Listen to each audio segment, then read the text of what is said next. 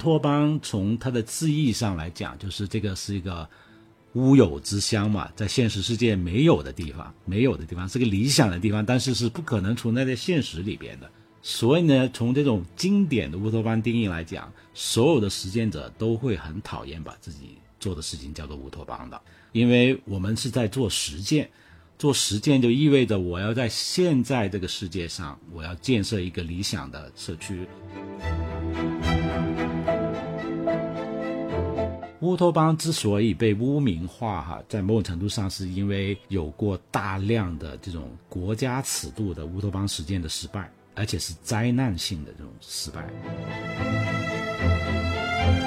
乌托邦在我看来，关键词就叫做 alternative，就是。替代性的方案，或者是说一个另类的选择。通常呢，乌托邦都产生于一些社会的危机。你生活的世界出了问题之后，你才会想有没有另外一个世界，是吧？有没有一个另外的一个可能性？如果你现在生活的这个世界很美好，你不会有乌托邦想象。所以呢，如果从这个定义上来讲呢，我们没有必要那么害羞啊。不要怕别人说你很幼稚啊！我觉得谈论这种乌托邦非常有必要，因为呢，它确实能够就是拓宽我们的共同生活的想象。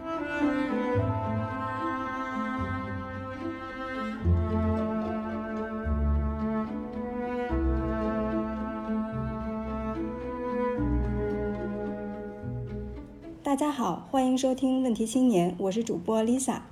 非常高兴今天可以请到欧宁老师。我们来聊一聊关于乌托邦的话题。欧宁老师跟大家打个招呼吧。Hello，大家好，我是欧宁。单从年轻人这两年的一个状态来看呢，嗯，我们感觉到是有一种呃普遍在寻找一些新的方向和目标的这样的一个状态。嗯，就是好像之前大家比较认定的，我可以通过个人的努力奋斗实现消费主义所描绘的种种美好生活这样的梦想，都有一些破产。嗯，当然这种。破产，或者说重新寻找一些目标方向的状况，如果我们放眼望去的话，也不只是中国的年轻人。呃，后疫情时代可以说全世界，呃，多多少少都是在进入到这样的一种找寻的一个过程了。呃，然后呢，这个找寻其实呢，也可以再往前追溯到疫情之前啊。我们看到，其实，在二零一六年的时候，欧宁老师之前在一篇文章中有提到过，嗯，就有好几本非常有影响力的关于乌托邦的书。嗯，然后包括呃，差不多也在那个时候，普遍基本收入啊这样的一些探讨，其实也是呃非常的热烈的，然后也曾经给人们带来呃很多的一些希望和看到一些新的一些想象力。其实，在今天，如果呃对于很多的年轻人来说，呃我们想去寻找一些新的生活的一些可能性，一些新的一些栖居的方式的话，或许乌托邦的这个概念也是一个值得我们再去嗯好好了解、好好梳理。或许能够从中获得一些启发，嗯，那回过头来，我们再来说一下年轻人寻找新的可能性，落到年轻人的这里呢，见的最多的就是有更多年轻人返乡了，对吧？啊，然后呢，还有一些青年他们在城市中去营造一个青年的一个社群空间，啊，在这里头可以去改善他和街区社区的关系，或者为自己创造一些更多的交流的呃兴趣探索的这样的一些空间。改善人与人之间的关系，那也有一些人他远离了城市，然后就可能开辟荒地，重建一个共同体。呃，也有越来越多的年轻人投入到乡村建设当中去。呃，所以我我们特别感兴趣这样的一些实践。呃，于是也想通过一个系列，我们称之为“青年栖居地图”呃这样的一个项目，去发现各式各样的这种青年实践，然后这样可以为正在思考。我自己可以去哪里生活，过一种什么样的生活？呃，可以营建一个怎么样的一个社群？这样的一些人去提供一些参考。嗯，那所以这个就是我们今天这个话题的一个背景啊。那我再简单介绍一下欧宁老师。呃，欧宁老师是呃，其实是非常跨界的。那从九十年代开始，欧宁老师先是研究和实践，包括从文学、音乐、影像作品、当代艺术，呃，然后到建筑、乡村建设、城市更新。和教育，其中有一个脉络，就是从关注城中村到乡村建设，到研究地方营造和城市更新。欧宁老师也曾经在哥大教书，那教的是中国城乡研究和地方营造，就是 place making。那欧宁老师还有一个正在进行的，已经写了二十六万字的一本书，叫做《乌托邦田野》。呃，您也曾经提到过，写这本书的一个目的，也是希望它能够给一些年轻人的一些社群实践提供一些参考。谢谢 Lisa，我那个书呢，其实是呃，动笔是大概呃两年前，但是实际上这个呃对这个话题的关注呢是非常久远了，十年前就关注这个呃乌托邦这样一个话题，当时嗯我大概在二零二零一零年左右呢就对。农村的问题非常感兴趣，因为之前呢，我是呃做了两个纪录片，一个是广州的城中村三元里，啊，另外一个是北京的贫民窟大石栏。然后做完这两个之后呢，发现就是正好我挑的这两个地方呢，都是在城市的市中心，然后它的密度比较高，然后又。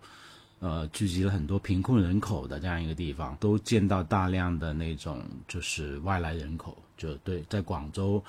和北京的这种大量的外来人口，而且而且很多数呢都是因为农村破产，然后要到城市里边谋生的这些农村的人口，所以呢，我当时就把这个城市里边的这种问题，这种贫困社区的问题，就追溯到农村去了。所以呢，嗯，如果不是因为农业破产的话，农民不会跑来城市。本来是研究城市的问题，但是发现它的原因在农村，所以我就开始关注农村的问题。所以那就大概一一年的时候，我就最后在看了很多农村之后，我就就选了安徽那个环山脚下的一个村庄，就璧山，在那做这个。开始做这个乡乡村建设的这个项目，叫璧山计划。那从那个时候开始，到去农村去展开这个实践的时候呢，我还有除了就是关注乡村建设这样的题目，其实我还关注这种，就是说，就一帮人就离开主流生活，到一个比较荒野的地方啊，就是去去建立一个社群，然后呃。共同生活，然后可能，呃，用的可能会贬词的那种观念，跟主流的观念有点不一样。这样一种所谓共同体的这种实验，这个当时是我在 B 三的另外一个呃很重要的一个实践的点。除了乡村建设，其实还有 commune 的这样一个一个想法。为了去展开这个所谓共同体这样一个实验呢。我就要去学习很多历，要挖掘历史上的一些经验，啊，寻找一些思想资源什么的，所以我就开始研究在历史上或者是在现在还在进行的一些社群的实验。我最早去关注的一个在农村地区的一个实验是是去了泰国，泰国清迈，清迈呢。呃，在一个农村地区呢，有两个艺术家，就是他们都很有名的艺术家，在那边就搞了一个叫土地计划的这样一个项目。呃，他们就是在清迈郊区，大概开车一个多小时车程的一个地方，买了一块地。然后这块地呢，就是他他们没有说没有很执着意思，所谓的产权。他买下来之后呢，他。他就去在那上面做一些活动，然后所有人都可以使用这块地这样的这个土地计划。那这两个艺术家呢，其实他们都是啊泰国很有名的艺术家，然后在国际上也很活跃。他们原来的工作的作品呢，都是主要是在就艺术这个领域去反那个建制化的，就比如说。呃，他们的作品，比如说，经常会在美术馆的那个白盒子空间里边，比如说做咖喱饭，会把那种空间的功能一下子就转换了。另外，他们一直觉得发生在美术馆空间的这些艺术活动啊，其实没有特别有意思，所以他们就希望把这个艺术活动的或者是艺术运动的这个现场，就是搬到田野上。所以呢，他们就是在。清迈农村，就找了一块地做这个。我当时呢，正在做天南，做天南那个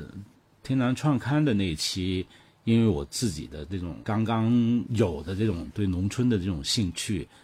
呃，所以我就把第一期天南的主题定为那个亚细亚故乡，其实就是想关注在城市化在亚太地区这个城市化进程非常激烈的时候。有一些人，有些知识分子，或者是有一些艺术家，他们就离开城市到农村去去做一些事情。这个在当时，在我们一二零一一年的时候，在中国大陆，啊，已经那个时候已经有了温铁军所领导的那个乡村建设的那个运动，在台湾农村阵线这样一种一些组织来关注一些农村议题和农运的一些议题。然后在印度有阿兰德·迪洛伊关注印度农民的那种生存状况的，他他的很多写作。泰国这个艺术方面的这个时间土地计划这个，还有就日本啊，日本那个比如说很在六十年代的时候，小川生介这个纪录片导演，他就已经开始在到日本的农村去拍纪录片，就记录农民的这种生存的状况和他们的抗争，就是一个在亚洲地区共有的。一种现象，我就觉得特别值得关注，所以那期《天南创刊号》呢，我就说就定了这样一个题目来关注这个。这，然后我去泰国呢，正好是有一个艺中国艺术家林依林被土地计划邀请去清迈这块稻田上面去做一个作品，唐人画廊吧，就是他，因为他是林依林的代理嘛，他知道我对这个感兴趣，就把我邀请过去。那我顺便就把它作为一个。田野调查，先是做一个田野调查，然后呢，再通过阅读，他们有出一些书啊什么的，因为已经做了好多年了。我最早听说这个项目是在日本，然后就回来我就做了一篇文章，就发在那个天南上。这应该是今天所谓我的这本乌托邦田野的第一篇文章。所谓为什么叫乌托邦田野呢？这本书是建立在田野调查上面的，所以每一个乌托邦的项目，我都会到他的那个场地。那现场去看，就包括那些历史遗址，看完之后再结合那个文献的阅读，基本上我是每一个项目就写一个章节那样的，每一个章节大概两万到三万。这书的框架后来是这样的，我开始哈，主要是为了 B 三计划，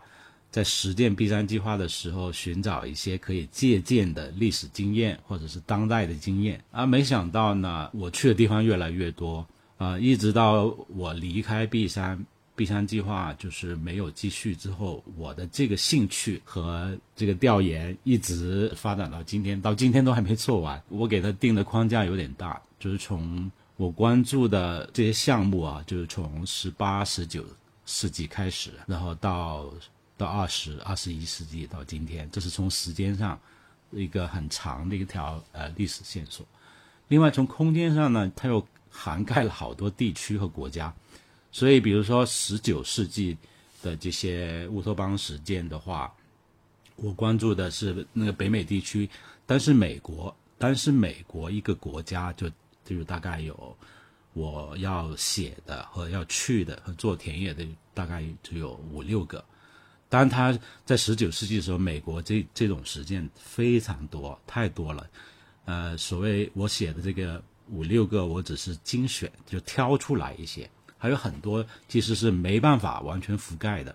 因为他那个时候的时间真的太多了。到了二十世纪呢，那个比如说印度的泰戈尔的，因为我这个书啊，就是他最初是要为 B 三计划服务的嘛，所以他同时兼顾了这种社群实验，就是所谓的乌托邦实验和乡村建设，在某种程度上。我把乡村建设也归纳到我这个乌托邦的这个框架里边，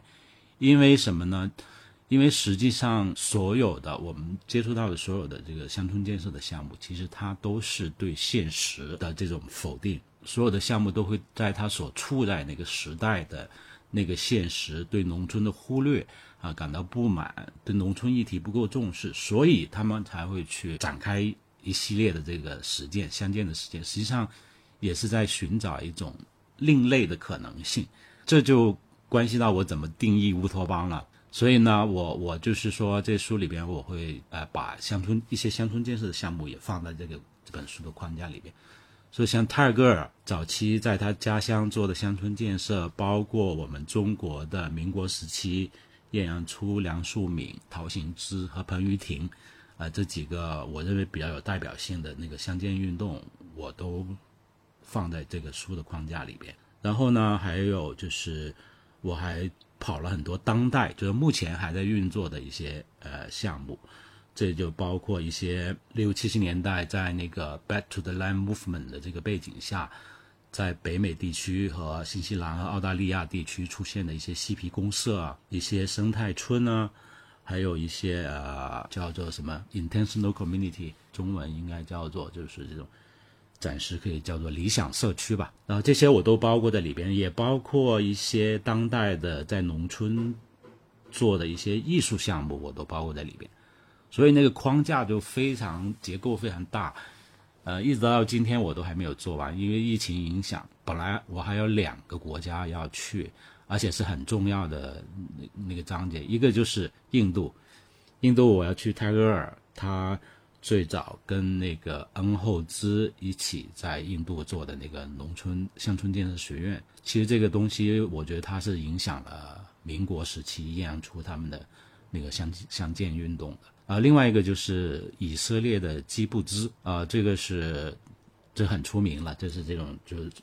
呃一种因为一种宗教原因啊建立的这种公社，而且它在以色列的实践呃非常成功。两个国家的这些公社、乡村建设和呃社群的实验，我就没来得及去，因为。疫情之后就没办法出国了，所以这书就搁浅下来了。因为我没有去过田野的话，我不会开始写的。但是呢，呃，我已经完成的大概有二十七万字，其中也包括对哥本哈根克里斯汀自由城的实地访问，包括新西兰整个国家大概南北岛的好几个。生态村和 intentional community 的这种，呃，内容非常多。呃，中国乡村建设历史这块，其实我田野都走完了，那个还没动笔，就暂时搁浅了。就目前就是有待，就是可以出国了之后呢，就要先去把没有去的地方去了，然后回来再继续完成这样。我您这本书真的是从一一年到今天，就是你自己也花了很长的时间，因为它确实有很大的时间的跨度。空间的跨度，还有包含了各种的类型。在豆瓣上，我看到您的这个目前的一部分的呃文章，就是确实是非常详实的，每到一个地方，包括对它资料的历史资料的一些梳理，还有您自己拍的照片呀什么的，当地的一些现在的情况。我是把呃有一些章节呢就拿出来发表了，陆陆续续发表了，就从去年到现在发表了十五篇吧。都是比较长的，也有一些呃，有有几个章节呢，就是好像在发表的时候可能要做一些处理才行，因为整个题目呢，它其实触碰到很多都是关于人类的这种对人类共同生活的这种想象，因为在这种想象的基础上，他们开始实践。那里边会触碰到一些政治方面的议题，但是基本上这个书呢，它从那个比如说呃早期十八世纪呃十九世纪美国的一些呃社群，它对家庭传统的家庭和婚姻啊概念的这种冲击是非常的 radical 的，非常很激进的。你比如说在纽约上周。有个叫做 Oneda 的一个一个社区，一个社群哈，这个它是实行群婚制的。那还有另外一个叫 Saker 的那个社群，它是独生主义的。啊，这些在其实，在性别和在所谓婚姻啊、家庭这些观念上面都非常激进。就在十九世纪的时候非常激进，但它为什么可以落地呢？非常有意思，这是我就。在这个调研、田野和这个文献阅读里边，想要找出来的那个答案，就这么激进的东西，它为什么在十九世纪的美国可以落地？这是非常有意思的。哎，那您可以讲一讲它为什么可以落地吗？哦，就是我是觉得啊，就是那个就写这书的话，我对那个十九世纪就各种激进的东西都有一个广泛的阅读，然后会发现十九世纪是一个非常棒的一个时代，它的那种开放性比今天还要厉害，所以我超喜欢十九世纪。在那个时候呢，就是说美国这个国家其实刚成立没多久，它就美国这个国家它就是人类乌托邦探索的一个结果，因为当年在英国这边那个工业革命。带来很多很可怕的人道主义上面的问题，就工人的工作条件非常糟糕嘛。然后，然后呢，还有就是英国的国教，其实它是那个排他性很严重，就打击跟他不一样的宗教，所以很多那种比较小众的教派，它就没有生存空间啊。所以他们就想就到新大陆去寻找空间。去建设他们的乌托邦嘛，因为这样的话才会有呃那个美国的先民们啊，最早离开了欧洲，离开英国到北美去拓荒，然后在那里按照自己的理想去建立了这个山巅之城嘛，就是美国这样一个国家实际上是这样建立起来的。而在这个过程中，实际上他对所有的关于政治、关于人类共同生活的各种设想，他都持非常开放的态度。它是一个非常的欢迎各种思想探索的一个时代，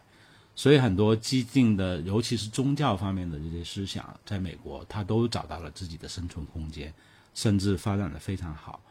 然后还有一点就是，在世俗社会看来非常不可思议的，像这种群婚啊或者独生的这种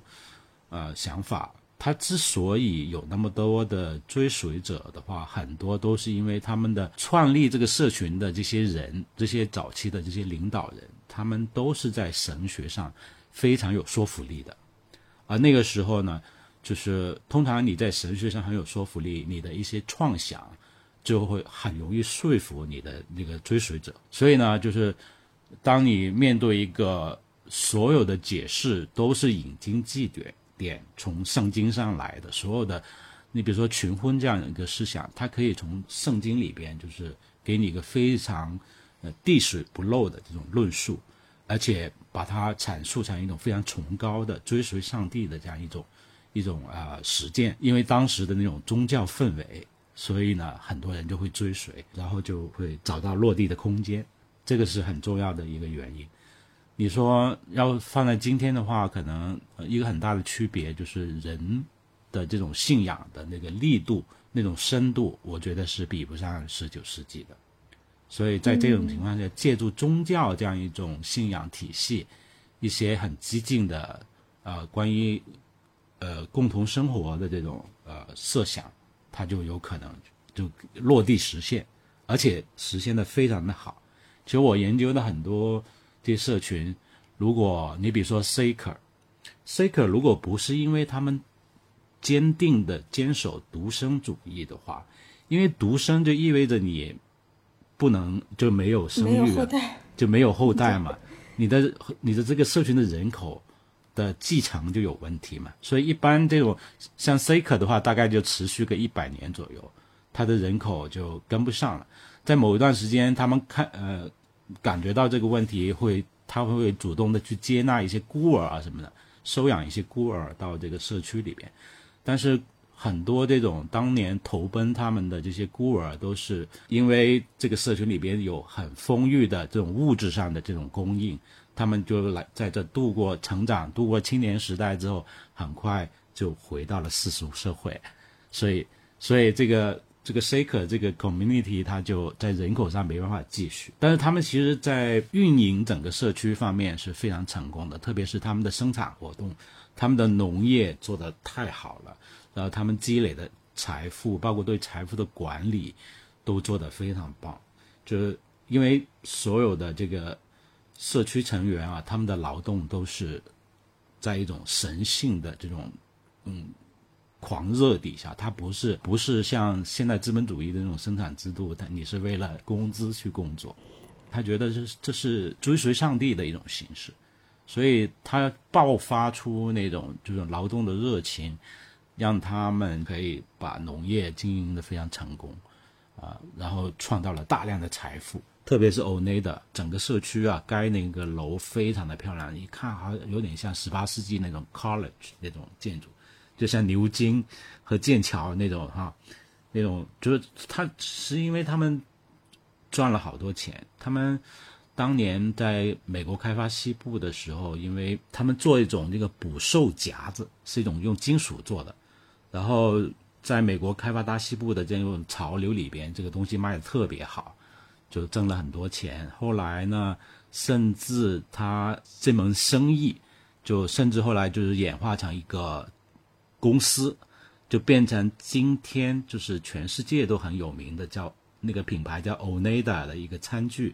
的这个品牌。嗯，啊，它这个是全球很大的公司啊，它是这个公司在其实，在好像是在一九四几年的时候，他们。对自己这个品牌的这个乌托邦出身还感到很羞耻，他们烧毁了很多文献，否则的话今天留下来文献会更多。哦，但是呢，就是我刚是这个品牌的很好的资产来的。对对对，你呃刚才你不是说到二零一六年，我提到美国突然出了好几本书嘛，都在讲这个嘛，其中一本就是 Oneida 的后人写的，就是讲他们这个。这个社区的历史，然后后来又怎么样演变成一个国际的餐具的公司？在这过程中，一个脱胎于乌托邦实践的一个跨国公司是怎么一回事？这本书跟另外两本，其实其实都是都是回顾了。不知道为什么突然都在二零一六年出现，都是回顾了十十九世纪美国的这些乌托邦的实践。我是觉得肯定是出现了一些什么样的问题，所以呢，美国的一些作家开始回望这段历史。特别好，我觉得在听您讲这个乌托邦的这么多的嗯不同的实践的时候，就像我之前在那个豆瓣上看这些东西的时候，会看到真的是非常非常。庞杂有这么多只，然后有这么多个不同的一些实验都曾经发生过，这个量是相当大的，相当复杂的，嗯，然后想我们现在是不是还是可以把这个乌托邦的定义再去，嗯，给大家再去澄清和辨析一下，因为我最近有感觉到说，在我们去看到不同的一些青年的社群，还有青年的一些空间的时候，当我们。提起乌托邦，或者有人提起乌托邦的时候，就是大家所指都不太一样，而且对他的那个情感是非常复杂的，而且很多时候它更多的是一些负面的一些东西。所以我就在想说，那乌托邦究竟是什么？我们可以怎么去理解这个概念？嗯，然后它为什么会有这些负面的这样的一些联想？嗯，在今天应该怎么去看待它？我们可以去理一下这个问题吗？对的。因为要谈这个的话，首先要给它一个定义哈，否则的话就是那个在不同的定义下很难，就是说那个展开讨论嘛。嗯，我觉得，乌托邦在我看来，我给它的定义特别简单，它就是它的关键词就叫做 alternative，就是替代性的方案，或者是说一个另类的选择。通常呢，乌托邦都产生于一些社会的危机。你生活的世界出了问题之后，你才会想有没有另外一个世界，是吧？有没有一个另外的一个可能性？如果你现在生活的这个世界很美好，你不会有乌托邦想象。只有是你生活的世界里边出现问题了，这个问题还很大，甚至变成一个危机的时候，你才会想有没有替代方案呢？如果抛开这个现在目前。大家都在使用的这样一个系统或者是方法，会不会有另外一个可能性来杜绝我们现在所在的世界的这个现实的问题？在这个时候，就是呃，人们就就会开始想象和探索，在寻找一种另类的可能性。那么，我把这种想象和实践都叫做乌托邦。但是呢，就是从文本的从这个字的来源上面来讲，它就是。大家都知道乌托邦来自，呃，托马斯·莫尔嘛，那本就五百多年前那本书嘛。那个书其实是，呃，在工业革命之前出现的。他托马斯·莫尔很早就他感，就是说好像是预感到，在英国这个国家将会出现的这种资本主义的萌芽，而而这个资本主义的会会带来很多很多样的那个问题。那在乌托邦这书出来之后没多久，工业革命就开始发生了嘛。工业革命它是呃人类的一个进步，可是它的副作用是非常大的，特别是对于一些人文主义者来讲，它它带来了很多很多的社会问题，它甚至带来了一种精神危机嘛。呃，所以才有了有些人要离开英国到美国到新大陆去嘛，是寻找另外一种可能嘛，另外一种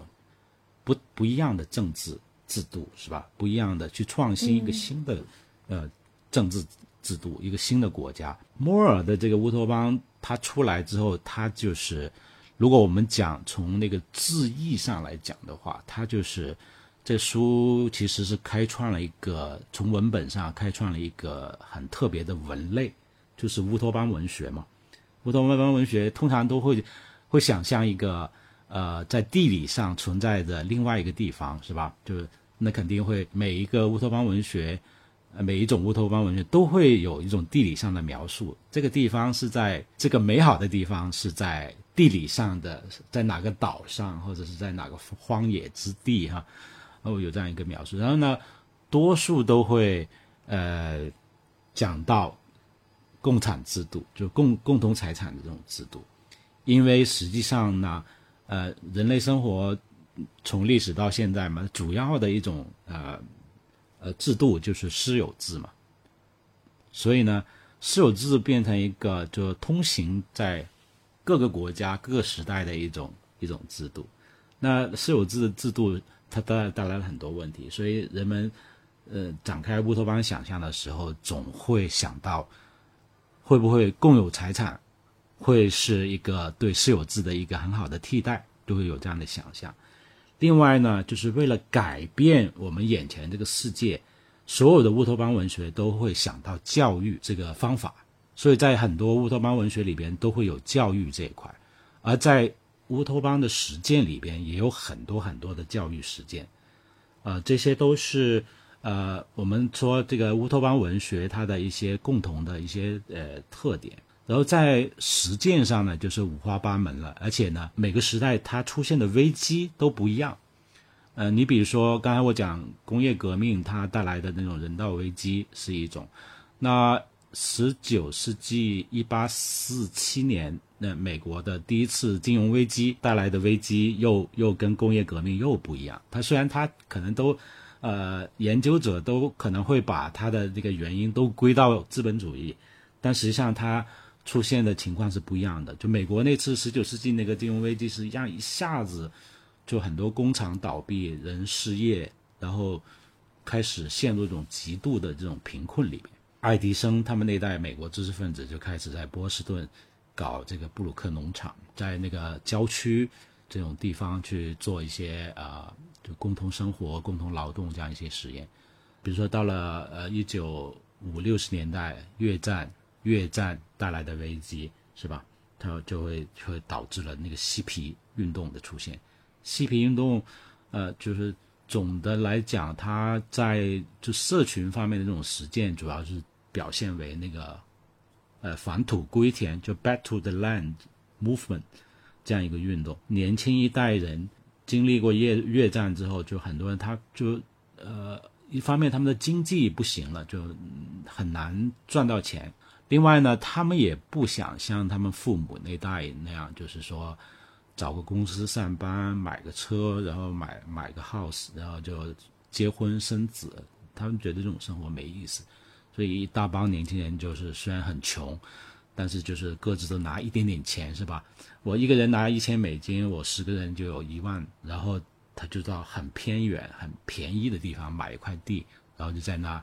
自己动手盖房子，然后在那那个开始所谓这个就共有财产的这种实验。啊，这就是嬉皮公社、嬉皮公社的这种实践嘛。每一个时代它的危机都不一样，而且那个导致的这种另类实践都有不同的特点。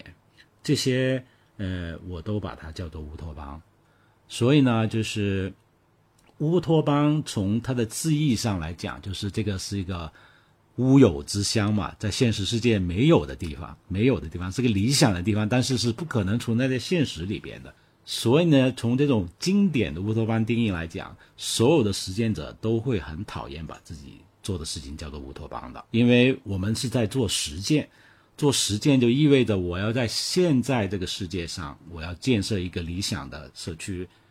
啊，它是真实存在的，它不是乌有的，它不是 nowhere，它是 somewhere，所以，所以呢，就是所有的实践者都不会喜欢，啊，把自己的这个这些实践叫做乌托邦，呃，从我的写这本书。的过程中也是这样，我我从来没有看到过哪个公社、哪个呃或者是 intentional community 说自己在做做一个乌托邦，没有这么说的。对于研究者来讲，乌托邦是一个特别好用的词，能够一下子就就帮你说明了你你所研究的这些社群它的特性是什么。当你做研究的时候，你发现所有的社群其实都在试图离开那个主流的生活观念，都在试图解决。呃，他所处在那个时代的危机，想寻找一个替代性的方案，想寻找一种不一样的生活。这个时候，乌托邦是个特别好用的词来描述这种努力。所以呢，研究者很喜欢用乌托邦，因为它很很准确，这个词拿来用特别准确。但实践者呢就不喜欢，不喜欢，因为实践者是认为自己不是在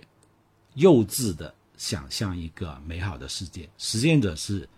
认为自己是一手一脚在脚下的土地，在现在这个世界上，确确实实的要创造一个理想社会出来，或者不叫理想社会，或者叫理想社区，是吧？所以呢，就是嗯，一般实践者不会把自己叫做乌托乌托邦主义者。然后乌托邦的研究呢，实际上从它的文本开始，五百年前这个乌托邦这个书《莫尔》这本书，呃，这个领域的研究一直是没有停过的。我在做在写我这书的时候，在各地找资料的时候，简直是汗流冲动，特别是在美国，你能够找到十九十九世纪就出的很多关于这番乌托邦的论述。然后到了二十世纪，不同年代，哇，各种版本特别的丰富。就关于乌托邦研究一直是 非常多的。呃，为什么今天人们很很不愿意谈论乌托邦，或者是觉得？我觉得人们不谈论乌托邦的原因有很多种，一种是觉得。乌托邦是乌有之乡，是很很幼稚的，是对一种美好社会的想象，它是不存在于现实的，啊啊，谈论这个东西就显得你很幼稚，是不是？另外就是也有可能是在某个地方，它那个政治空间不不允许你谈论，啊，这也也也是有可能的，就是。因为乌托邦它意味着寻找一个更好的政治方案。当我们讲到人类共同生活的时候，人只要共同生活，只要生活在一起，就会有政治，就会就会涉及到关于资源如何分配，是吧？财产到底是私有的还是公有的？然后用何种制度才是公平的，它是平等的？啊，用什么样的这个决策的制度才能够让每个人都有发声的机会？都能够参与到这个这个公共决策里边，这些东西它它其实是我们讲在经营社群来讲，不管是从经营社群还是治理一个国家来讲，它是一样，只不过社群的尺度很小，国家的尺度很大。乌托邦之所以被污名化，哈，在某种程度上是因为有过大量的这种国家尺度的乌托邦实践的失败，而且是灾难性的这种失败。所以更大家就更不愿意谈它了，因为既然都是一个失败的，而且是，嗯，灾难性的这种历史经验，能，谈它来何用呢？啊，所以呢，就包括我今天我写这书，我关注的所有的这些案例，都不是国家尺度的，都是特别特别小的尺度。就说一个社区，你就拿 C 克来讲吧，它美，它在美国各地都有建立了很多聚落。它一个聚落最多不会超过就是一两百人，虽然它在全美有很多聚落，它加起来可能有好几万人，但是它每一个聚落里边都是特别小的，但那个人那个人数不会超过两三百人的，然后都是小尺度的，就是我就是一帮人在一个地方，我想按另外一种方式来组织我们的共同生活，我没有涉及到。离开我们这个群体之外的一个更大的宏呃更大的一个群体，我更加没有想着要把它弄成一个国家的尺度，是吧？可是呢，其实，在在中国，我们就举中国的例子好了。中国的乌托邦，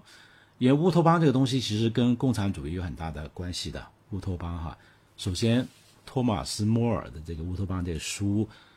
都被研究者就是公认为是共产主义的起源嘛。因为共有制最早是在那本书里边，在托马斯这托马斯·摩尔这本书里边提到。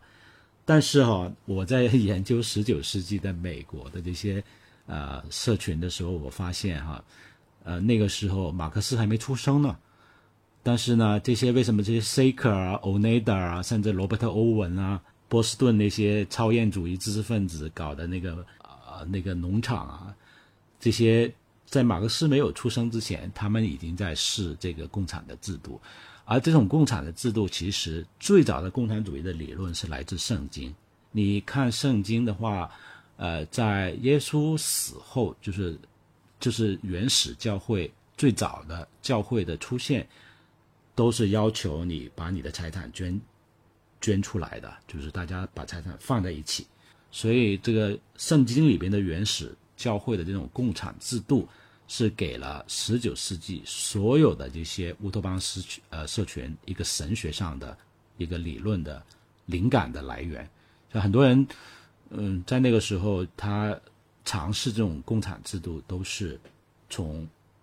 啊圣经里边引用了那个圣经的这个理论，或者是原始教会的这个历史来实践他们的共产共产制度的。所以，我把这个叫做前马克思共产主义，在在马克思出出生之前就有的一些实践。嗯，然后呢，其实马克思、恩格斯，恩格斯很关注。很关注这些十十八世纪在欧洲和美国这些呃社群实验的，恩格斯专门写过一篇文章，讲到 Saker，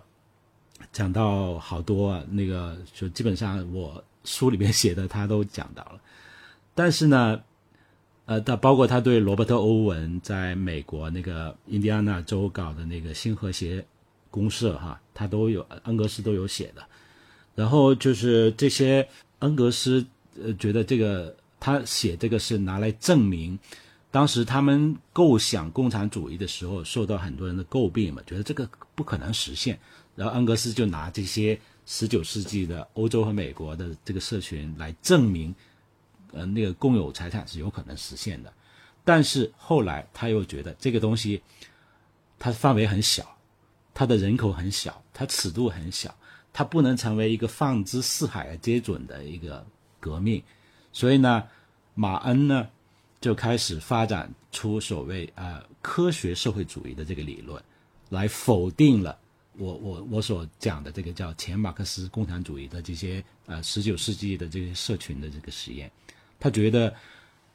他们这些最多就是一个局部的改良，不能成成为一个彻底改变这个世界的一个一个方法。所以，科学社会主义才是能够彻底改变整个世界的理论。但是，十九世纪的这些乌托邦社群是给马克思主义的这个诞生提供过助力的。乌托邦它成为共产主义，它跟共产主义的联系非常密切。到了说呃那个十月革命，就地球上出现第一个按照马克思主义的这种理论来实践的第一个国家之后。啊，这套理论又传到来中国，是吧？其实，在接受马克思主义之前，毛泽东最早是受到日本的那个新春运动的影响。当年啊，日本的新春运动也是我这书里面的一个章节，是讲一个叫小武者小路识读的作家，他那个就召集了一帮人到一个很偏僻的山里边的一个呃一个村子，在那。呃，共同劳动，没有阶级，没有剥削，呃呃，但他当时的这个时间主要就是在第一次世界大战之后，因为第一一次世界大战又是一个危机啊，又是一个人道灾难。你看，全世界那么多国家参与这场战争，死了多少人？所以在那个时候，一一战之后呢，人道主义开始风行。武者小路识读，实际上这本这些日本作家。他们都是那种华族子弟，都家里边很有钱的，就是那种贵族，但是他们又不愿意，就是说，他们觉得一战，呃，给我们带来的那个教训太惨痛，不应该去发展这种竞争的文化，应该去发展合作，是吧？所以他就到日本的村里边搞了一个新村，然后呢，所有人都是要把这些财产贡献出来，然后呢，在那吃饭都是统一安排的，每个人每个月有零用钱什么的，呃，一定要一起劳动，一定要下一一一定要下下地劳动。同时又在那个地方，因为他们都是作家、艺术家嘛，就搞很多这种文化生产类的东西，写书啊，搞戏剧啊什么，就然后这个东西是经由那个周作人第一次介绍到中国来的，然后毛泽东那个时候通过周作人了解了这个，那个时候新春啊，在五四运动这个语境下，新春其实不单指日本。武者小小路识读所办的这个新春，不不仅仅等于新春主义，不仅仅等于日本的新春主义。李大钊也写过一篇文章啊，是研究就是十十十九世纪的这些我刚才讲的 Saker 啊、Oneda 啊这些这些社群的李大钊。后来他他跟马克思恩格斯一样，他觉得这个东西不行，只是一个局部的改良，他就跑了，他就去搞革命去了。李大钊。呃，所以在五四的这个整个语境下呢，新春，当李大钊讲新春的时候，他其实就是乌托邦，是只不过在日本，新春这个词是从日本传过来的，乌托邦是从那个乌托邦是英语的这个文学的传统里面出来的一个词嘛，但实际上它都是是一回事儿。然后呢，毛毛泽东是通过周作人接触到新春主义，可是。他当时他在湖南，他在长沙，他特别想就是说，啊，在岳麓山下面找个地方要做这种青年，呃，攻读互助团。他写了一个很详尽的计划，当时还发表在一个一本那个关于教育的刊物上面。可是他还没来得及实现，他就就你他就开始了作为一个共产党的。早期的活动家就开始，就其实跟马克思跟李李大钊一样，他们都觉得这种这种就是说局部改良，这种一小伙人在一起过的这种共同生活，呃，是非常的，这怎么说？只能是一个局部的改良，它不可能改变这个世界，不可能彻底底改变这个世界。他们会就像毛泽东就会很热衷于。就在那个时候就会转向革命，因为他接触了马克思主义之后，所以呢，他的当年的这个乌托邦的构思就搁浅了。等到他一九四九年成为中国领导人之后，他才开始再续他青年时代的乌托邦的梦想，那就是人民公社。人民公社是一个非常典型的乌托邦。好了，一讲到人民公社，我们都知道了，它是灾难性的。所以现在我们就讲讲乌托邦对乌托邦的恶感，其实就是当这种另类的构思变成一个国家尺度的此这个实践的时候，它那个伤害的人太多了，然后对这个社会的这个摧毁的力量太厉害了，所以那个它变成一个灾难，变成一个政治灾难一样的东西，所以所以大家都不愿意。包括我自己在 B 三的时候，我给我们那个 B 三项目起名字的时候，我叫 B 三共同体，我的英文叫 B 三 commune，因为 commune 这个英文词呢，它来源于呃巴黎公社什么的，我觉得就是跟这个在一些政治思想的源头上面，我觉得还呃跟我的那个想法是。还比较能够表达出我的一些思想的源头的，但是我在中文上没有用公社，因为公社这个词在中文的语境下，它会，它就会令人想到灾难，就会想到大家今天所鄙视的那种乌托邦带来的灾难，所以你看我在做实践的时候，我也就是也也会考量，我会避免让人想到。这个东西跟刚才我讲的那种国家尺度的乌托邦的关联，但是始终在中国，特别是在中国做这种社群啊，呃，或者是反正是一群人在一起弄一个比较跟主流生活不太一样的这样一个一个东西的时候，我们还是那我自己还是呃自觉的要跟那个比较宏大尺度的那个乌托邦划清界限，包括今天写书也是，这我我写的都是这种小尺度的社群。有一个词就是社群社群主义这个词哈，这个在英文里边它叫 communitarianism，它能够表达出跟过去就历史上的这种，呃，刚才我讲的十九世纪的这种啊。共同生活实验的这种社群的关联，又有点跟共产主义又有点关联。它，但是它又不是共产主义。共产主义是 communism 嘛，是吧？它那个这个社群主义是叫 communitarianism。我的界限还是很清楚的。所以呢，就是我们讲乌托邦，确实是因为这种国家尺度的乌托邦带来很严重的这种历史的后果和付出很严重的这种代价，所以有反乌托邦主义者嘛。但是他们。就是他们所反对的应该是这个大尺度的乌托邦，而不是我在书里面写的那种小尺度的。那小尺小尺度的东西，你就最多自己失败而已，它不会影响到整个社会，它不会为这个社会带来很多危害，是不是？你最多你这个社群失败了就完了嘛，然后你可能就是你这个社群最后没不能继续下去，然后不存在了，或者是用世俗的意义上来讲，它失败了，但是它它是无害的。他对这个社会，他不仅是无害，他甚至可能是有用的，因为他他的一些实验，其实对于一拓宽我们的人类的这种政治想象是非常有帮助的。但是它不像国家尺度那样的乌托邦，它对整个社会是产生那种摧毁性的那种影响力量。这就是呃那个区别。所以，所以我们定义乌托邦的时候，基本上我觉得就是，可能是因为觉得呃现有的流行的。主流的一种生活方式有一定的问题，或者是说不是我的，不符合我们的个人的喜好。我想要一个替代性的东西，我想尝试一个不一样的这种生活方式。那么这个我都可以叫做乌托邦。所以呢，如果从这个定义上来讲呢，我们没有必要那么害羞啊，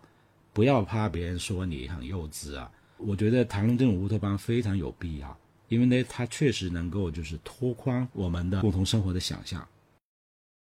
嗯，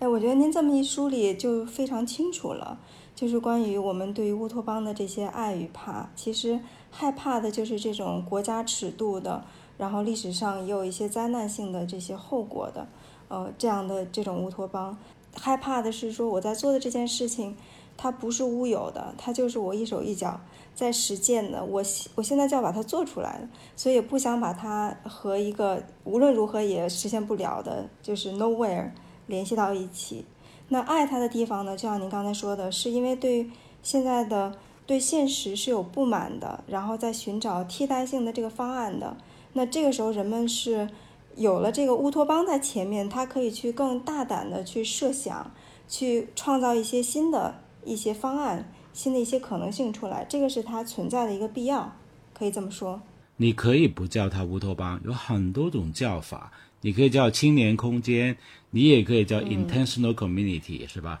你也可以叫，如果你是呃着重在生态方面的实验，你可以叫它生态村。但是就是说，你可以叫各种各样的叫法，只要它能表达你的你的想法，你这个想法可能跟目前的主流社会的，你并不是反对这个主流社会的这些系统和观念，而只是想多元化一点。我来一个小众的实验，我跟你这个主流生活。是共存的，我只是拓宽了一种就是多样性而已，它并不是取代它，是吧？我发明我搞这个生态村，我发我搞这个 intentional community，我并不想是拿我这个东西去取代整个社会的那个那个那个模式，我只不过我的实践只是在补充，为这个社会的多元化提供一个一个实践。是这样一个态度，它并不是非此即呃即彼的。对，就是提供给更多的一些方案出来。对我发现，一般做社群、做空间，或者是呃做这种共同体的这些实践者，确实是更加想的是应该有很多很多种不同的形态，然后提供给各种各样需求的你各种各样的对理想生活的一些愿景的人，你可以有一个地方去合适的在这里去栖居。但我就是说，呃，也不用害羞，也不用以被人称为乌托邦为耻，就是这个事情呢，就是呃，乌托邦这个字，实际上它就是就刚按我刚才的所理解的，它其实就是一种寻找一个另类的一个替代性的一个方案。它其实并不是要，并不是那种在空中楼阁式的，它并不是一个文本写作。你文本写作，你可以天马行空，是吧？那个你写乌托邦文学，那个那个确实就是它是嗯不考虑到那个实操性的。当你在做一个实践的时候，你这种寻找替代和寻找另外一种生活的这种努力，你就被称作乌托邦又有什么呢？只不过就是可能就是因为乌托邦它它在我们这个社会里边就是产生的歧义太多，但是我觉得寻找一种。另外的方案的这种努力是没有什么觉觉得羞耻的，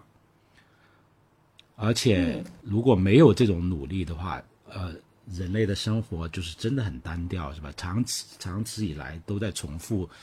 同一种政治实践，就没有什么进展，没有什么进步，没有什么就是说崭新的东西创造出来。所以就是说，嗯，我觉得目前啊，假如说中国。嗯，能够出现这种这一类的实践的话，我觉得非常特特别棒的。大家应该是，就是应该去呼吁，也应该大家就是不要以去不要怕被人说成是乌托邦，应该去去多点这个实践，去拓展我们的经验。嗯，应该可以去更拥抱一下这种说法，嗯，拥抱它当中那个可以拓宽想象的那个部分。然后我觉得还有一点可以去探讨一下，就是，嗯，之所以人们有的时候不愿意把自己做的事情跟乌托邦联想起来，就像您前面说的，因为他不想说这是一个幼稚的想法，嗯，它不是一个 nowhere，它是可以实现出来。这就和人们常说的，比如说我我们有的时候在介绍一个社群啊或者什么的时候，你就会发现那个评论里就会有人说这个事情可行性啊，对吧？或者说它可能会失败啊，或者说这个地方。有一些有一些曾经形成的，在人们看来像乌托邦或者社群的一些地方，可能已经在变化，呈现一些衰落的时候，就人们就说，你看又一个乌托邦，它好像注定会失败。所以我就想谈论一下这个话题，就是怎么去怎么去讲这个东西是不是幼稚，是不是可行？然后呢，又历史上来看的话，确实大多会走向了失败和消亡。那在今天，人们在重拾这个。话题重拾这个实践的时候，应该抱着一个什么样的态度去看这些失败和消亡？我觉得成败这种观念啊，就是特别功利，评论或者研究评论一个事情的时候，用成功或者失败这种判断一些实践，这个东西就它很很功利。我我我不喜欢。走了这么多地方，看了这么多社群，他们积累下来的文献。呃，可能你像那，我就举罗伯特·欧文为例子吧。他最早在苏格兰，他是呃叫一个叫纽纽拉纳一个地方，新拉纳克哈那个地方，就是因为当时纺织业嘛，它是它的动力是需要这个水源的，所以他就要找那个有高差的落差的流水的地方，就是有瀑布的地方，他找那个地方来。呃，最早的时候是一个工业家，他在那里建了一些厂房。后来，罗伯特·欧文就是通过跟他女儿结婚来把他那个房、那个厂房给买下来。当时在那个时候，那个时候的英国就童工小孩子，因为小孩子的手很小啊，他清理那些纺织机啊特别方便，所以那个时候工厂就大量的这种童工哈，然后他们那个。工作条件很糟糕嘛？罗伯特·欧文到了那之后，他就是改良，给那个就创造这种工厂的福利制度，同时创办了全世界第二个幼儿园，要让这些小孩们有上学的这个机会嘛。然后改，同时改变工人的那个福利，然后这个就很成功，非常成功。当时欧洲都快把那个地方看成景点了，就看成一个时尚加上实业，呃，工业的这个完美的结合。啊，那个地方确实也是我去看的时候，呃，很难定义它，因为它在山野之中，在一片绿色，在那个河流旁边，它看起来是个农村地区，可是它建的是厂房，又是很工业，所以你你不知道。最后我只能说它是个工业聚落，它是一个十九世纪的一个，因为那时候的动力决定的一个一个工业的方式。它在一个风景很优美的地方，然后他很成功，就变成，嗯，当时欧洲各种的政治家啊、皇宫贵族啊都要去看啊。然后，然后最后呢，但是因为罗伯特·欧文他是个无神论者嘛，所以他即便他在改善工人的这个状况方面做得非常好，但是。他接下来的一些想法就有点触碰了当时的英国国教，因为觉得一个无神论者搞这些东西，当时的英国社会很没办法接受，所以呢，他就决定去美国。去美国，他其实是从另外一个社群叫和谐教派，那个和谐教派是德国移民，呃，早期也是从欧洲到美国去，然后创办的一个社群。也是一个宗教社群，也是独身主义的，但是他们也是特别会经营农业，生产 whisky 啊，养马啊，卖那个养牛养马，就特别搞特别好。然后他，因为他那个和谐教派要把他们的地点要挪移到一个靠近宾夕法尼亚州的那个河流的那个地方，所以他们就把印第安纳州的这个这个镇，他们创办的这个镇卖掉，然后正好。罗伯特·欧文，他英国这边那个宗教方面的，让他没办法进在英国进行改革，他就想就到美国去，他结果他就接手了。接手之后，他到那，确实是因为当时美国的好前几任总统，总统包括杰姆逊都接见他，觉得他一个很有名的英国来的一个实业家，有这种社会改良改革的这种热情，而且想法特别好，所以都接纳他，支持他到。那个印第安纳州那个和谐镇，那个时候还叫和谐镇，他买了之后就改名叫新和谐镇嘛，就办了这个新和谐公社。而欧文他要去按照他升级版的这个一个新的乌托邦的想法，要他当时非常的野心非常大，他觉得呃他在美国国会发表演讲说，美国虽然已经独立了，但是他精神上并没有独立，他需要我罗伯特欧文。要做这种社会的改革，在新和谐镇的这个改革，来让美国达到精神独立啊！就他的这种就特别有有呃很很狂热，同时也很有说服力。然后就就去印第安纳州把这个新和谐公社就是呃建设起来。可是呢，呃，他在苏格兰的时候，他是在管业管理一个实业一个纺织厂嘛。呃，在工业管理上他很有经验，可是到了新和谐镇的时候，那是个农业地区，要要依靠农业来去作为维持这个社区的，啊，他自己一方面就没有经验，另外一方面他把大量的精力花在跟美国的意见领袖、跟美国的政治家们那个讲他的雄伟的那个构思、沃特湾构思方面的，到处去跟人辩论，然后跑到费城去说服那个一大帮。美国当年的知识分子都是地质学方面的那个可以说是开创性的人，那个知识分子把他们说服，全部向中西部那个荒野移民，坐了一艘船，就沿着俄亥俄亥河，呃，然后一直就是移民到那边去。然后呢，他们在那里呢，继续办了一个工人学院。这工人学院有点像。他在苏格兰办的那个幼儿园，但是是主要是为那些从事体力劳动的工人提供知识的一个地方。然后那个就做的特别好。那个东西呢，呃，我先讲他的所谓的失败吧。这个新和谐公社，他最后就是因为那个罗伯特他忙于做那种宣传、跟意见领袖辩论，在美国造势，就是把这些具体的事务都交给他的儿子去管理。而他招募的那些人呢，都听说，哎，来了英国一个有钱人，是吧？大家听说他要在新和谐镇办一个乌托邦社区，那报名的人特别多，六百多个人过去，而且过去的人里边有没有多少会做农业的，所以那个他大量的田地其实是没有足够的有经验的农民来运营。另外，很多人去那都是觉得罗伯特很有钱。因为整个社区的钱都是罗伯特出的，感大家就感觉去吃蛋糕，就没有做什么贡献，所以很快就败了，那个就出现混乱，财务啊各方面，包括这种好好吃懒做的人太多了，所以那个那个很快就搞不下去了。大概都就是一年左右，他就不行了，里边有很多矛盾，出现了很多派别，有的早期成员离开他另起，去创办自己的另外的那个社区，就四分五裂，整个新和谐公社就就倒掉了，一年都没有。如如果从成败的角度来讲，是罗伯特·欧文在苏格兰成功之后，到了美国就是完败，而且败得特别惨。但是在新和谐公社，它留下来很重要、影响美国历史的东西，一个就是刚才我讲的那个工人学院。工人学院它就是可以说是美国最早的这种免费的图书馆，就是其实它呃后来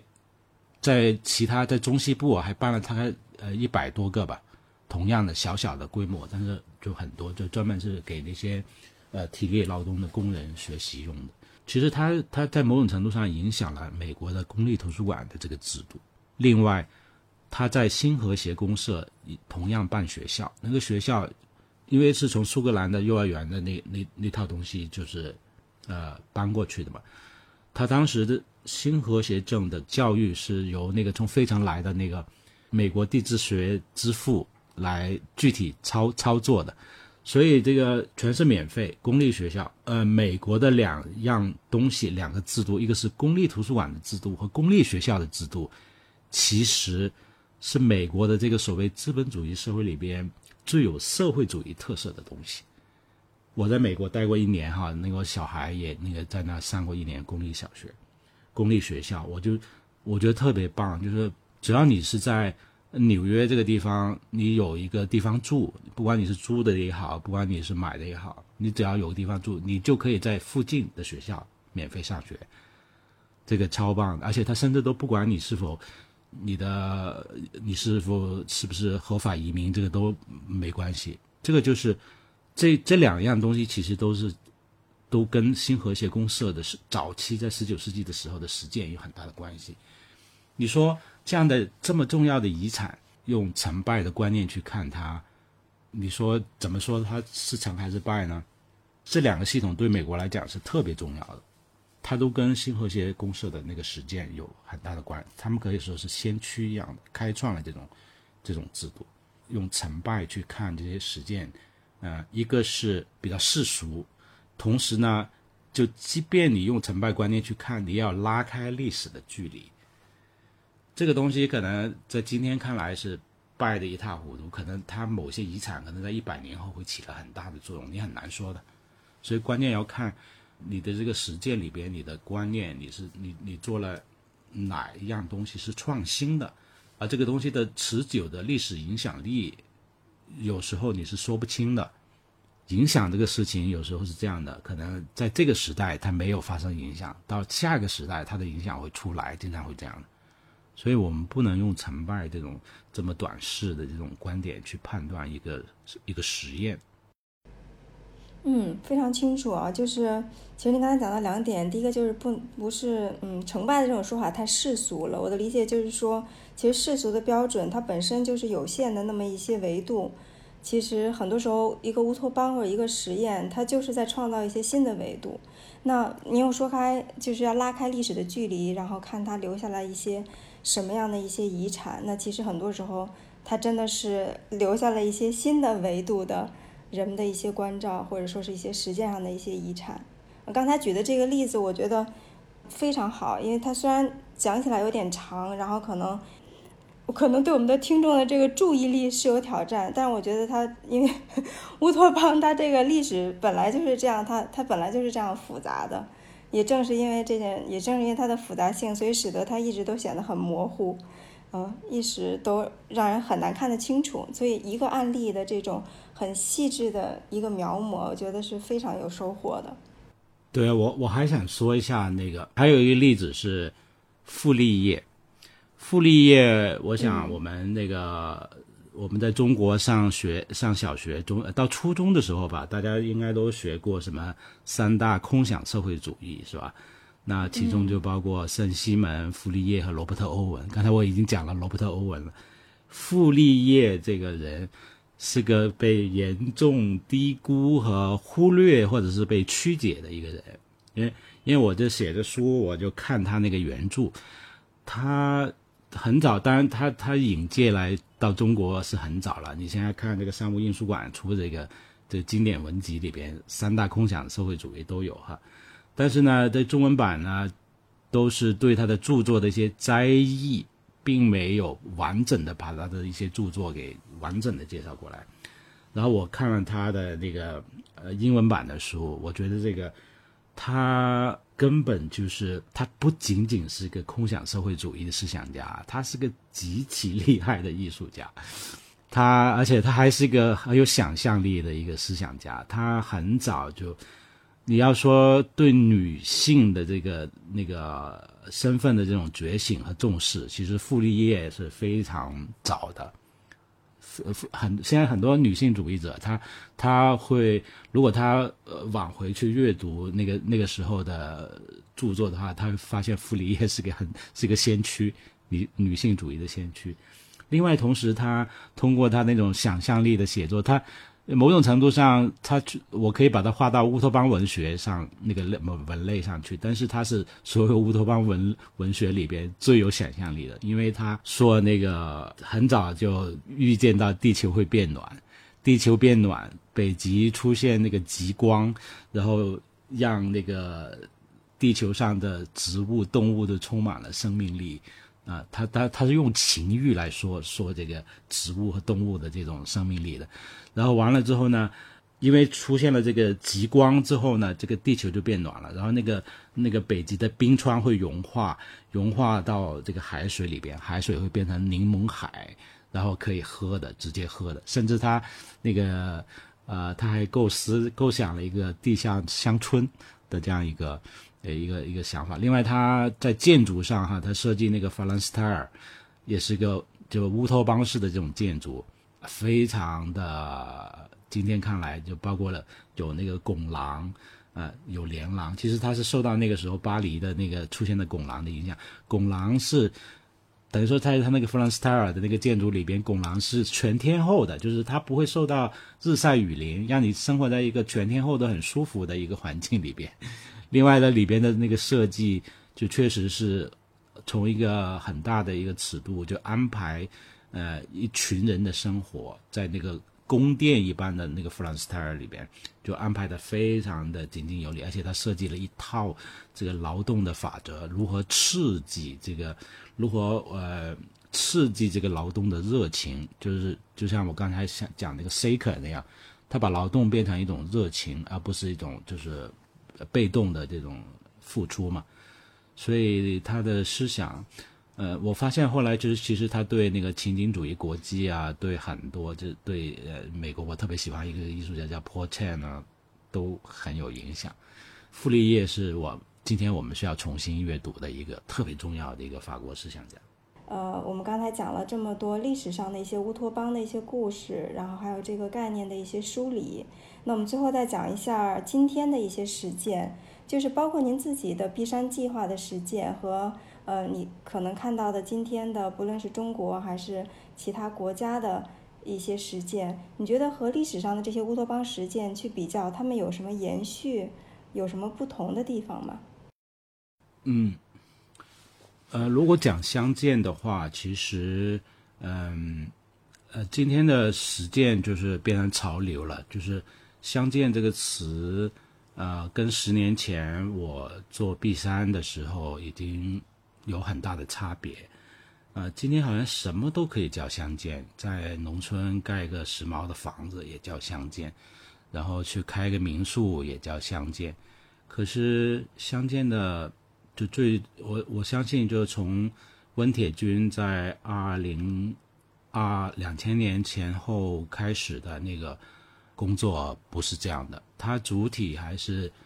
他主要的关心点还是城市化，呃，吸取了过量的农村的资源，导致农村就是比如说他吸取了农村的精英，是吧？农村的劳动力让农村空心化，然后农业破产，因为。现在大家越来越依赖那个国际贸易来那个获取粮食嘛，所以嗯，农业破产，没有人做农业，然后农村的人口老人和小孩，呃，而且越来越原子化。这些问题呢，他就是想通过这个乡村建设去，去比如说去重新去建立合作的合作社，呃，让农民变成一个不是原子化的家庭或者是个体，而是变成一个合作组，这样他他农户联系连接起来的话，他就具有谈判能力。这个谈判能力，不管是跟政府或者是跟一些大的农业公司，他都会有更好的那个谈判能力。另外，也有一些像李昌平那个实践，在金农村的金融上去想一些事情，就是通过不依赖外来的资本，靠村民自己的财富形成那个资金池，慢慢的累计，通过从资金池里边的这种共同投投资，来让这个金融在村子内部有一个成长。啊，这些都是特别广阔的一种在农村的这种实践，而且不仅仅像今天那么皮毛化嘛。今天很多时候所谓相见都落在文旅上面了嘛，就呃，所以这个是一个巨大的变化啊。那再往前推一下，今天的相见其实跟民国时候的相见有更大，又又又有非常大的区别。就就拿温铁军来跟那个民国时期的叶阳初和。呃，梁漱溟来比较的话，他还他也是有很大的区别。这个大的区别就是政治空间的区别。你比如说，在呃民国时期，呃梁漱溟到山东邹平去做乡村建设，那当时候那个山东省的省省长韩复渠，他可以直接把邹平这个县的县政拿给梁漱溟，就让他来做实验。他把县政拿掉了，把县政府拿掉了。梁漱溟是。成立了山东乡村建设研究院，是把学校同时当成一个行政主体。所谓政教合一，是这样，是是是指这个意思。他成立了这个研究学院，是一个培养干部的一个学院。这个干部培养好之后，会输送到下面的农村去。这些到了下面农村之后呢，又办一个学校，这个学校又会变成那个村子的一个行政中心。是这样的，是两个东西，两个体系结合在一起的。你说在那个时候，就是说能够把一个县政交给一个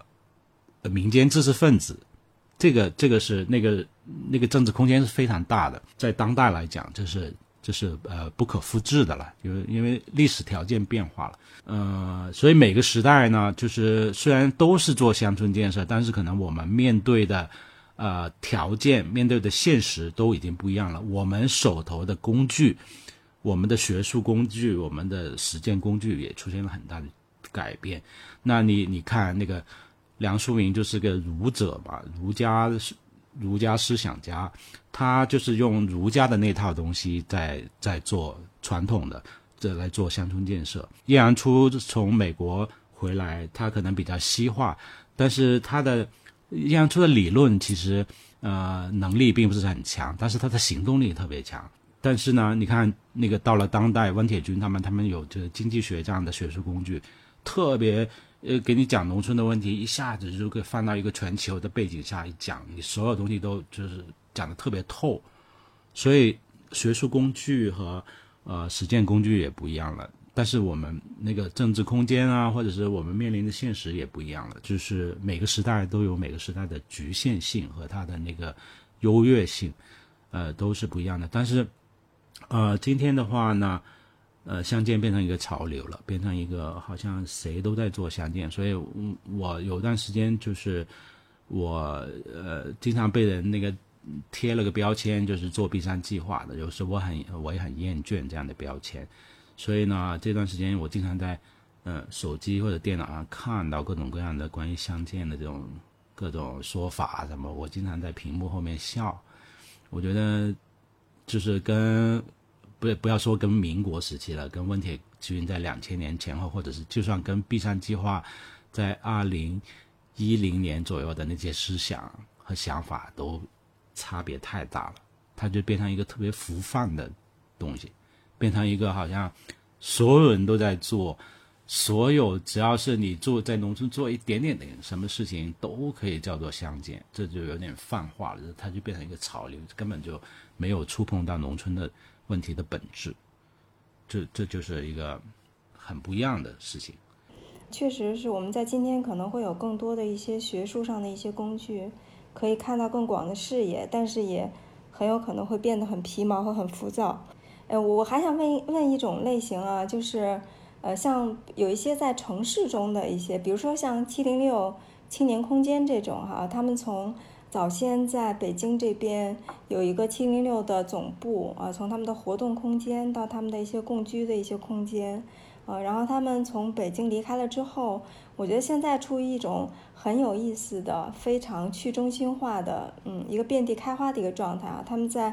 呃国内和国外的一些地方，呃，中国有好几个城市，包括云南大理啊、上海啊、杭州啊什么的，呃，都会有一些呃生活实验室，呃，这我觉得也有点像一个合作社的一个模式哈，就是有几个人合伙，呃，可以把一个地方租下来。然后呢，就可以用七零六的这个理念和他们的这种方式，更多的人可以租进来，不论是长租短租，啊，然后呢，整个社群里的人都可以成为一些活动的发起人、组织者。因为现在疫情之后，更多的时候也是一些线上的、线上的一些活动为主啊，线下可能就是更小的客厅中的一些活动的形式。呃，我想问问您，对于这样的一种形态是怎么看的？你觉得它可以？称为是今天在城市当中的这种小的乌托邦的实践吗？我有注意到，有有注意到他们的一些实践。那我同时也有注意到，呃，有个叫 Warface 的组织，在我最近的工作里边，呃，经常要到一些二三线城市去，呃，参加一些交流啊、学术讨论什么的，这些都关系到那个地方的建设。我发现每到一个地方呢，那个 Warface 在那边都有一些，都有一个社群，在每一个哪怕是很小的。是那个 Workface 是不是？对，Warface，它但是呢，它跟七零六不一样的是，七零六可能是啊会重点在那个空间的建设，就是它可能会，我我我不知道，因为我也没有实地去看过，我不知道七零六是不是在每个地方都有一个空间，是一个实体空间。对他们现在是每个地方都有一个空间，但是是以他们居住为主的，就是像一个一个比较大的一个公寓空间，一些人可以呃共同就共居的那种形式。对，然后呢，呃，这样当然是非常棒的。那 Warface 它就会偏向社群，他们可能没有一个固定的空间，但是会有一帮子人，就是会经常联系在一起做一些活动什么的，然后那个空间是流动的。可能今天是用这空间，明天是用那个空间。这个 Warface 和七零六其实分别都代表了，就是目前中国出现的一种新的，怎么说？一种可能用乌托邦来说，它呃不太准确吧。就是，但是呢，我看到的他们的一个共同点，就是他们的这背后有那个很强的组织能力。就这个组织能力呢，其实。我看到了他们的这个力量，比如说，他之所以七零六空间之所以从北京出发，然后变成一个现在在在各省在各地都有空间落地的这样一个情况，其实就是这背后是有一种主角学呃组织学上面的那个在起作用的，我觉得哈，包括沃菲也是。但是呢，我我跟沃菲斯的创办人就交流的比较多，我经常提醒他们就是。呃，这个东西它这背后的这个组织，这个组织学方面这个东西，它其实跟公司文化很像，就跟资本主义那套东西很像。这个是是要提醒的，而且再加上随着七零六的那个实体空间越来越多，或者是 Warface 在各地的分舵越来越多，它会建上一个能量组。这个能量组其实会吸引很多商业的东西来用它们。这个。当如果呃出现这种情况的时候，比如说我做某个商业项目，我觉得你这个你你凝聚的这个人群，可能是我的目标人群，我就想跟你有些合作。在这种情况下，就是他原来那种兴趣共同体啊，甚至一些更深入的共居的这种实验的话，那就是一种更深入的这种实验了嘛。如果面临这种商业上的这种可能性的话，就是这种诱惑的话，我觉得是不是要去要再设计一套机制，来保持它原来的那种，它之所以爆发出活力的那那个那个本质的东西，要保持它那个那个原初的那个本质。然后呃，我觉得是要提醒一下，提醒一下我我我就跟 Warface 的那个呃老潘，就我我我有，对对对，我有给他提醒这个，因为实际上，呃，当你凝聚起人群之后，他会成为那个那个消费主义或者是呃资本的目标人群。对，在这种情况下呢，就是你是不是要设计一套一个一个防御机制来保护你的初心，保护你本来的那个，让你产生这种活力的这个地方。而且最主要的是，在这种发展、这种扩大化或者发展蔓延的过程中，不要跟资本主义那套重复了嘛。就是假如说你是，因为组织学这个东西，它既可以用在那个资本经营。也可以用在社群的经营。我自己本人呢，我是我是比较抗拒组织化的，我是比较喜欢那种松散的、自自发的、点状的呃那些东西。它它没有一个中心点，反而我是比较喜欢那种，就是说，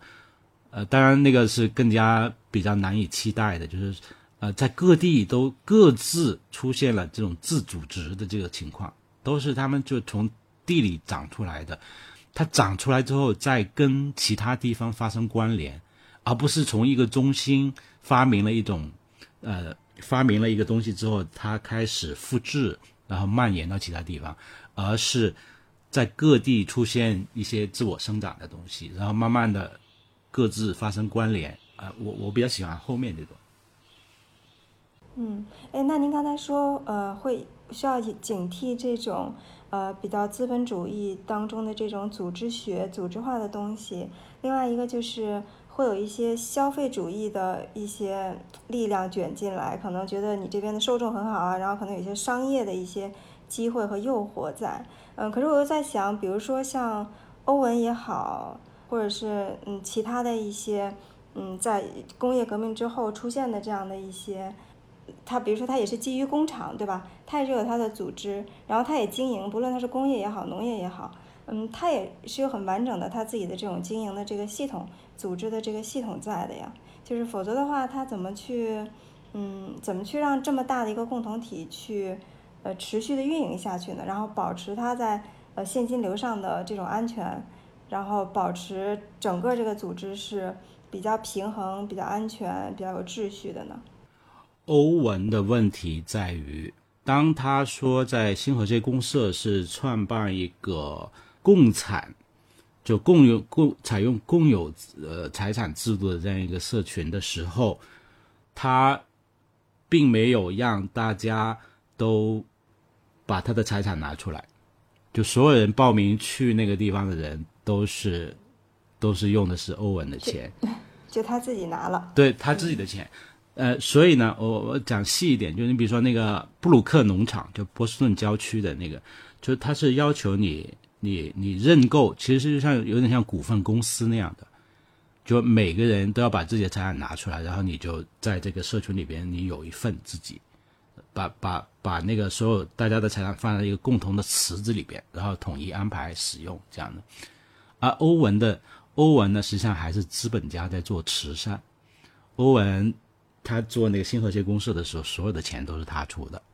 啊，别人没并没有把自己的财产就贡献出来，所以这是他失败的原因，而且他这是他的一个矛盾，他用的是共有财产的观念，但实际操作是一个资本主义的慈善系统，我出钱，你来的生活，我共有你所有的这个吃的住的是吧，房子什么的。所以他这是他矛盾的地方，这是他失败的地方。然后你刚才说那个维维持一个社群的发展，刚才我讲那些呢，所谓提醒，并不是反对商业。我我跟你讲那个 Saker 和 Oneda 这我我不是一直说他们的商业很成功吗？他们的农业做得很好，他们的他们的那个捕兽夹可以卖到全美很多地方啊，最后还变成一个公司。我并不反对商业啊，那那个商业。呃，在我看来，十九世纪的这些社群，他们的商业是良性的，因为他们的劳动不是强迫的，然后他们也不是说，呃，是呃，由一个资本家投资，然后其他人都变成雇工，不是那种模。它是所有 Oneda 和 Saker 其实都是所所有社群成员都是这个成员的共同，他他们的劳动就是为自己的这个社群，而不是为某个资本家。所以我我说商业呢，就是或者我一直以来我都我只最最怕那个被认为是个仿商业的人。我因为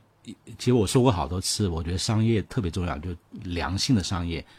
特别重要。我也说过，中国很缺商业知识分子这个话，就是说，当你有一些商业的呃诱惑的时候，当当一些商家看到你凝聚了这么多人群，然后你的网络很广阔，他们觉得他们就想用你嘛。用你的话，就是那这里边就会有利益的交换啊什么的，就反正这个就会。那甚至有件事情做成功了，可能开始的时候大家都能够同甘共苦嘛。那可是诱惑一来了，就有可能会出现问题，就会出现利益纷争啊什么的，类似这样的东西。我在想，罗伯特·欧文他也是在他所在的那个时期，最早想解决的问题也是工业革命之后的这些人道主义的这些危机嘛。从怎么去改善他的工人的处境出发，有很多的实验。呃，那其实今天。在我们的整个的这个商业系统中，也有很多的问题。那比如说像公益企业，呃，这种 B Corp 的这种形式，看起来是不是也是类似的一个性质，对吧？就是我是在运营这个商业的过程中，我怎么样可以更好的对这个环境有一个交代，对员工，呃，然后对就我在自己的组织当中实现一个相对来说没有那么大差别的一个收入的不平等，等等这些东西。对。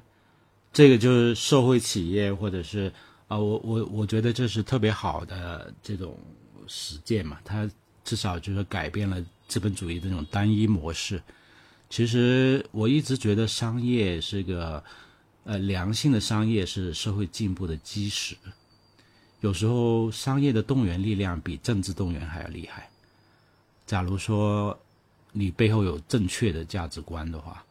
比如说，你背后有环境正义、土地正义是还有平等的思想的时候，它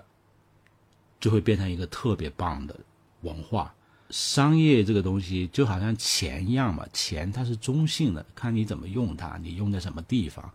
呃，用的不好，它是会制造灾难嘛；用的好，它服务社会。所以关键是看你怎么用。商业也是一样的。好，我觉得非常好。今天这么多的时间，我觉得对我来说是非常的有收获。我觉得这一期会比较，嗯，比较挑战那个听众的注意力。但如果真的听下来的话，也会像我一样很有收获。也，我们今天去梳理了，呃，这个乌托邦整个的这些概念，还有这么多的这个脉络，还有这些案例。我在听你讲的这个过程中，我就，我我就我就能够理解为什么在包括在看这个。一些文本的时候，包括在豆瓣上看您的这一部分的一些篇章的时候，也会觉得还挺难消化的，因为它很复杂。它真的是在过去，过去的这两百年间，不同的地方的人去面对当时的一些危机，要解决不同的问题，这些问题又是相连的。然后今天我觉得有点，嗯，没有在我的意料之中的是，我们最后的这个讨论，让我去联想到了更多的一些组织的形态，然后包括甚至是一些商业的组织。啊，我印象特别深的是欧宁老师说，其实我们在今天，嗯，不用去害羞，可以去谈论乌托邦这样的一些概念，因为它归根结底其实是想要在我们的身边创造更多的一些可能性，更多元的一些可能性，去解决我们现在所面对的这样的一些危机。那其实我们在任何一个组织，呃，一些小的共同体当中，我们都是有这种机会的。去做一些实验，去发挥自己的想象力，去创造一些不一样的替代性的一些方案出来。对，所以就是非常感谢欧宁老师。好，谢谢丽莎。嗯，好，那我就先停了。好的，我回头把文件给你发过来。好的，谢谢。好。感谢大家收听《问题青年》，是由青年志出品的播客。我们从青年的发问出发，探讨行动的可能性。你可以在小宇宙、苹果播客、喜马拉雅、网易云音乐等平台收听我们的节目。如果你喜欢我们的节目，可以在微信和微博搜索“青年志 Youthology”，关注我们的其他内容栏目或与我们联系。谢谢。